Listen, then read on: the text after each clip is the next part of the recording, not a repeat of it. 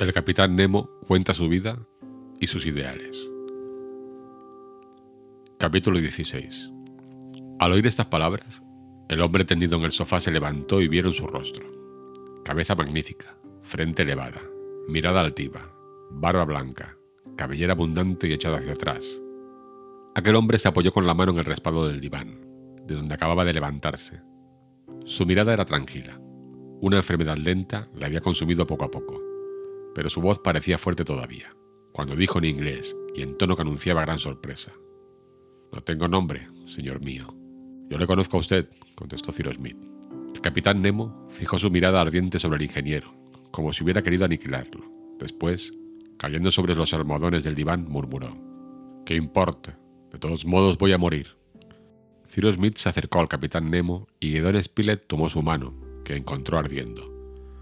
Ayrton, Pencroff, Harbert y Knapp se mantenían respetuosamente a distancia en un ángulo de aquel magnífico salón, cuyo aire estaba saturado de fluvios eléctricos. El capitán Nemo retiró inmediatamente su mano e hizo señas al ingeniero y al periodista de que se sentaran. Todos lo miraban con verdadera emoción. Tenían delante el ingenio de la isla, el ser poderoso cuya intervención en tantas circunstancias había sido tan eficaz, el bienhechor a quien debían tanta gratitud.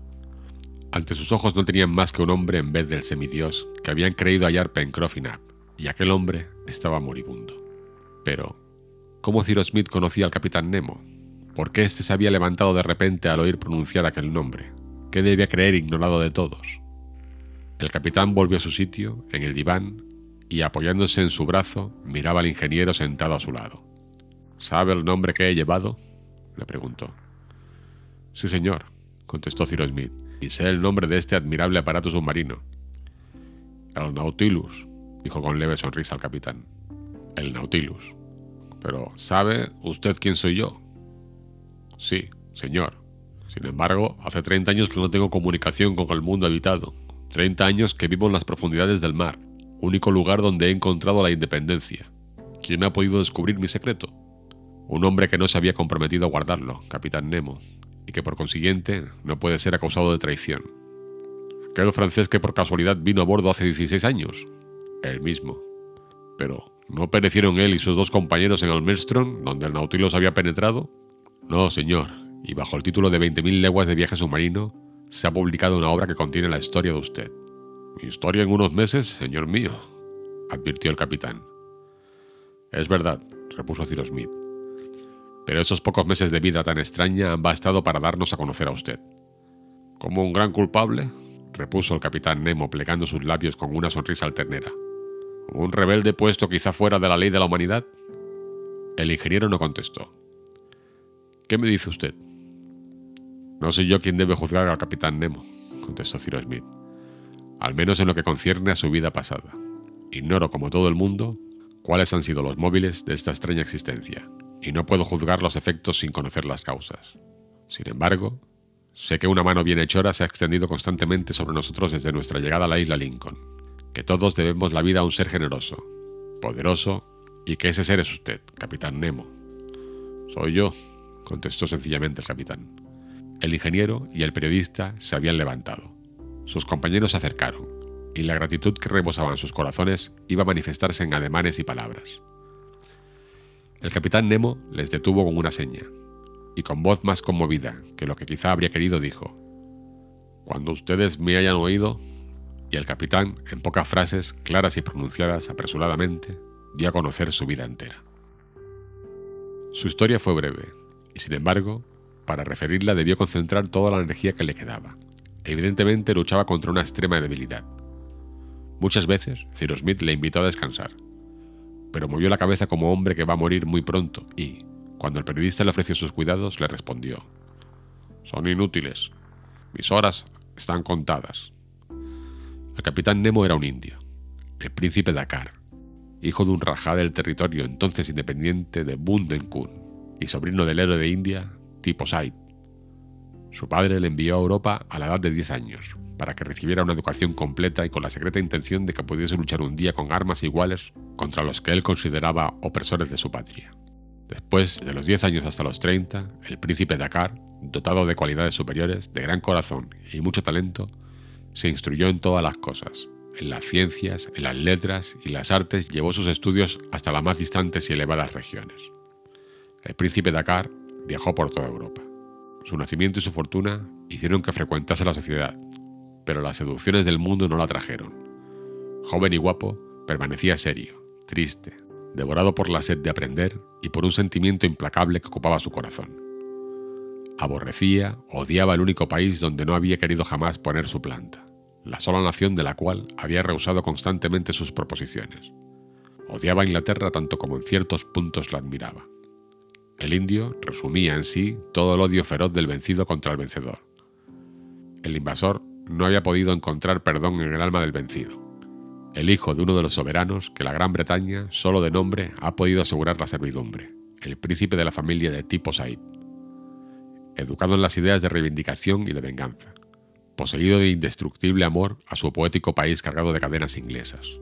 No quiso jamás posar su planta en aquella tierra, para él maldita, a la cual India debía su esclavitud. El príncipe Dakar llegó a ser un artista al que las maravillas del arte impresionaban notablemente. Un sabio para quien nada de las altas ciencias le era desconocido. Un hombre de Estado que se había formado en las cortes europeas. A los ojos de los observadores superficiales pasaba quizá por ser uno de esos cosmopolitas, curiosos de saber, pero negligentes en obrar, por uno de esos supulentos viajeros, de alma fiera y platónica, que recorren incesantemente el mundo y que no pertenecen a ningún país. No era nada de esto. Aquel artista, aquel sabio, aquel hombre había permanecido indio por el corazón. Indio por el deseo de venganza.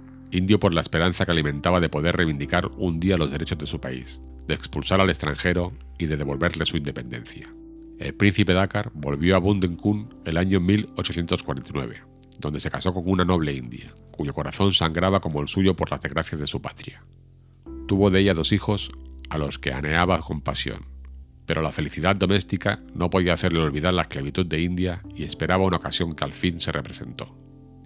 El yugo inglés se había dejado sentir quizá demasiado pesadamente sobre las poblaciones indias. El príncipe Dakar tomó la voz de los descontentos e hizo pasar por sus ánimos todo el odio que él experimentaba contra el opresor. Recorrió no solo las comarcas, aún independientes, de la península india, sino también las regiones directamente sometidas a la administración inglesa. Recordó los gloriosos días de Tipo Saib, que había muerto heroicamente en Seringapatam, en defensa de su patria. En 1857 estalló la revolución de los cipayos, de la cual fue el alma el príncipe Dakar, que la organizó en inmensa escala. No solo puso su talento y sus riquezas al servicio de aquella causa, sino también su persona Peleó en primera fila y arriesgó su vida como el más humilde de aquellos héroes que se habían levantado para liberar a su país. Fue herido diez veces en veinte encuentros, y no había podido encontrar la muerte cuando los últimos soldados de la independencia cayeron bajo las balas inglesas. Jamás el poder británico en India corrió tanto peligro. Y si, como habían esperado, los cipayos hubieran recibido socorros del exterior, habrían puesto término a la dominación de la Gran Bretaña en Asia. El nombre del príncipe Dakar fue ilustre entonces y el héroe que lo llevaba no se ocultó sino luchó abiertamente. Su cabeza fue puesta a precio y no se encontró un solo traidor que la entregara, pagándolo por él su padre, su madre, su mujer y sus hijos antes de que pudiese conocer los peligros que por su causa corrían. El derecho, esta vez, también había caído ante la fuerza, pero la civilización no retrocede jamás y parece que toma de la necesidad todos sus derechos. Los cipayos fueron vencidos y el país de los antiguos Rajas volvió a caer bajo la dominación más estrecha de Inglaterra. El príncipe Dakar, que no había muerto, volvió a las montañas de Bundenkun. Allí, solo, lleno de tristeza contra todo lo que se llamaba hombre, dominado por el odio y el horror del mundo civilizado, queriendo huir para siempre, recogió los restos de su fortuna, reunió 20 de sus más fieles compañeros y un día desaparecieron todos. ¿Dónde había ido el príncipe Dakar a buscar aquella independencia que se le negara en la tierra habitada? Bajo las aguas, en las profundidades del mar, donde nadie podía seguirlo. Al hombre guerrero le sustituyó el hombre sabio. Una isla desierta del Pacífico le sirvió para establecer sus arsenales, y allí, con arreglo a sus planos, fue construido un submarino. La electricidad, de la cual, por medios que serán conocidos algún día, había sabido utilizar la inconmensurable fuerza mecánica que sacaba de manantiales inagotables. Fue empleada para todas las necesidades de su aparato flotante, como fuerza motriz, fuerza iluminadora y fuerza calorífica. El mar, con sus tesoros infinitos, sus miriadas de peces, sus cosechas de algas y de sargazos, sus enormes mamíferos, Y no solamente todo lo que la naturaleza mantenía en él, sino también todo lo que los hombres habían perdido, bastó para satisfacer ampliamente las necesidades del príncipe y de su tripulación, con lo cual pudo llevar a cabo su más vivo deseo, puesto que no quería tener ninguna comunicación con la Tierra. Dio a su aparato submarino el nombre de Nautilus, y así el de Capitán Nemo. Desapareció bajo los mares. Durante muchos años el capitán visitó todos los océanos, de un polo a otro. Paria del universo habitado, recogió en los mundos desconocidos admirables tesoros. Los millones perdidos en la bahía de Vigo, en 1702, por los galeones españoles, le proporcionaron una mina inagotable de riquezas, de las cuales dispuso anónimamente en favor de los pueblos que luchaban por la independencia de su país.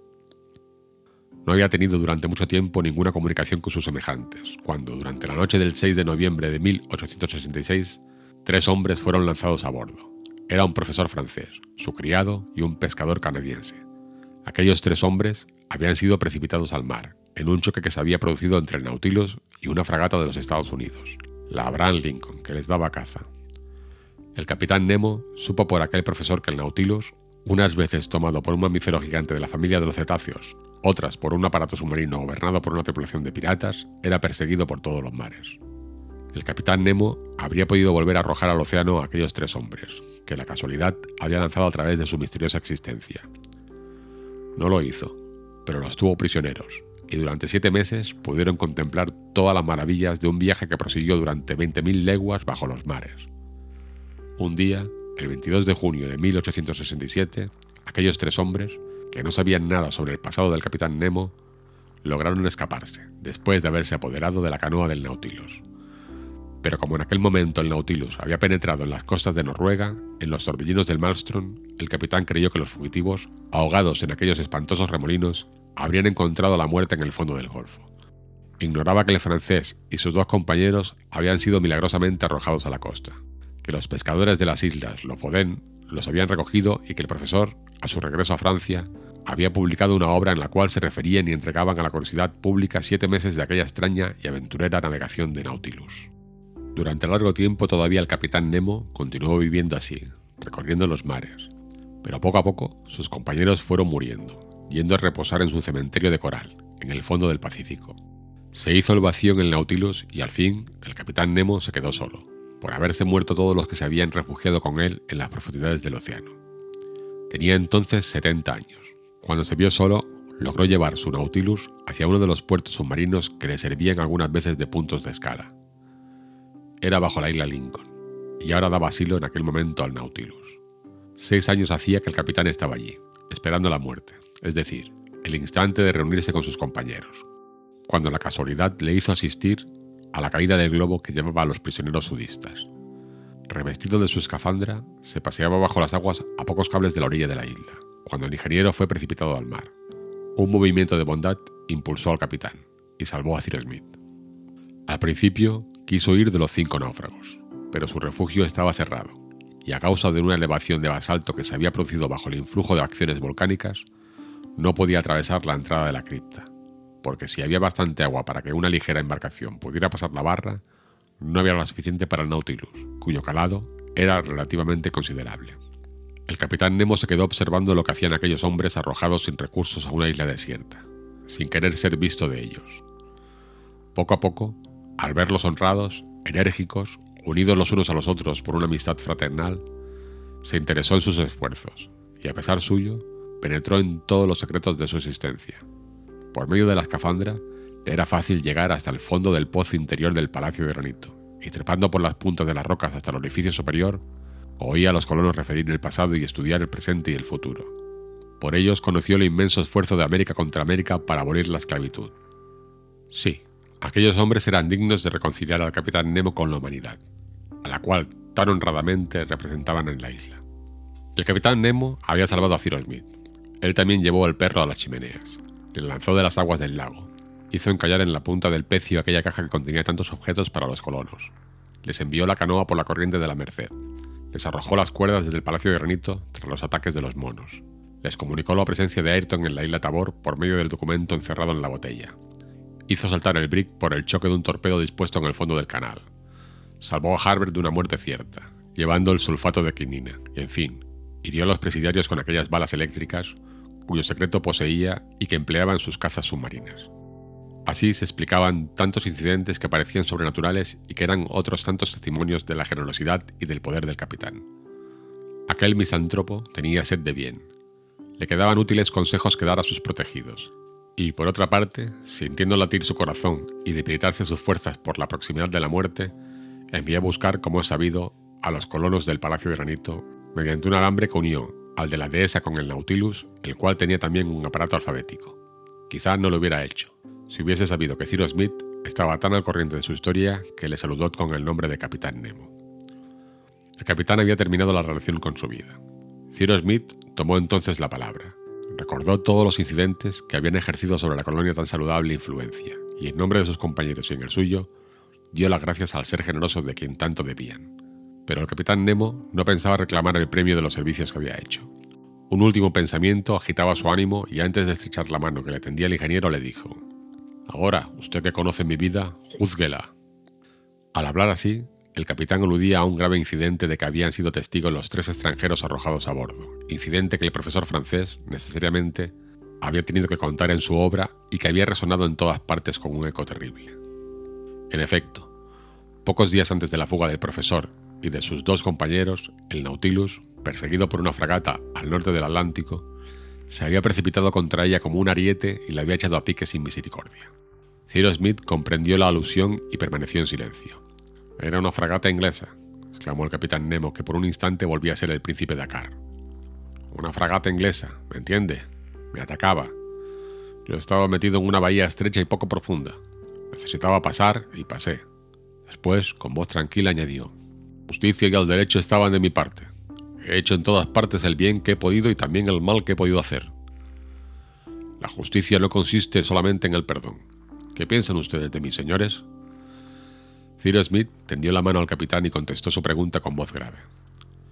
Capitán, mi error consiste en haber creído que podía resucitar el pasado y ponerse al progreso necesario. Es un error que unos admiran y otros condenan, que solo Dios puede juzgar y la razón humana absolver. El que se equivoca con buena intención puede ser combatido, pero no debe dejar de ser estimado.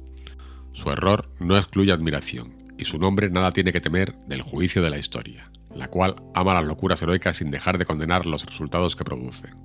El pecho del capitán Nemo se levantó y su mano se tendió hacia el cielo. ¿He tenido razón o no? murmuró. Cyrus Smith repuso. Todas las grandes acciones suben a Dios, porque vienen de Él. Capitán Nemo, los hombres honrados que están aquí, a quienes usted ha reconocido, le llorarán siempre. Harbert se había acercado al capitán.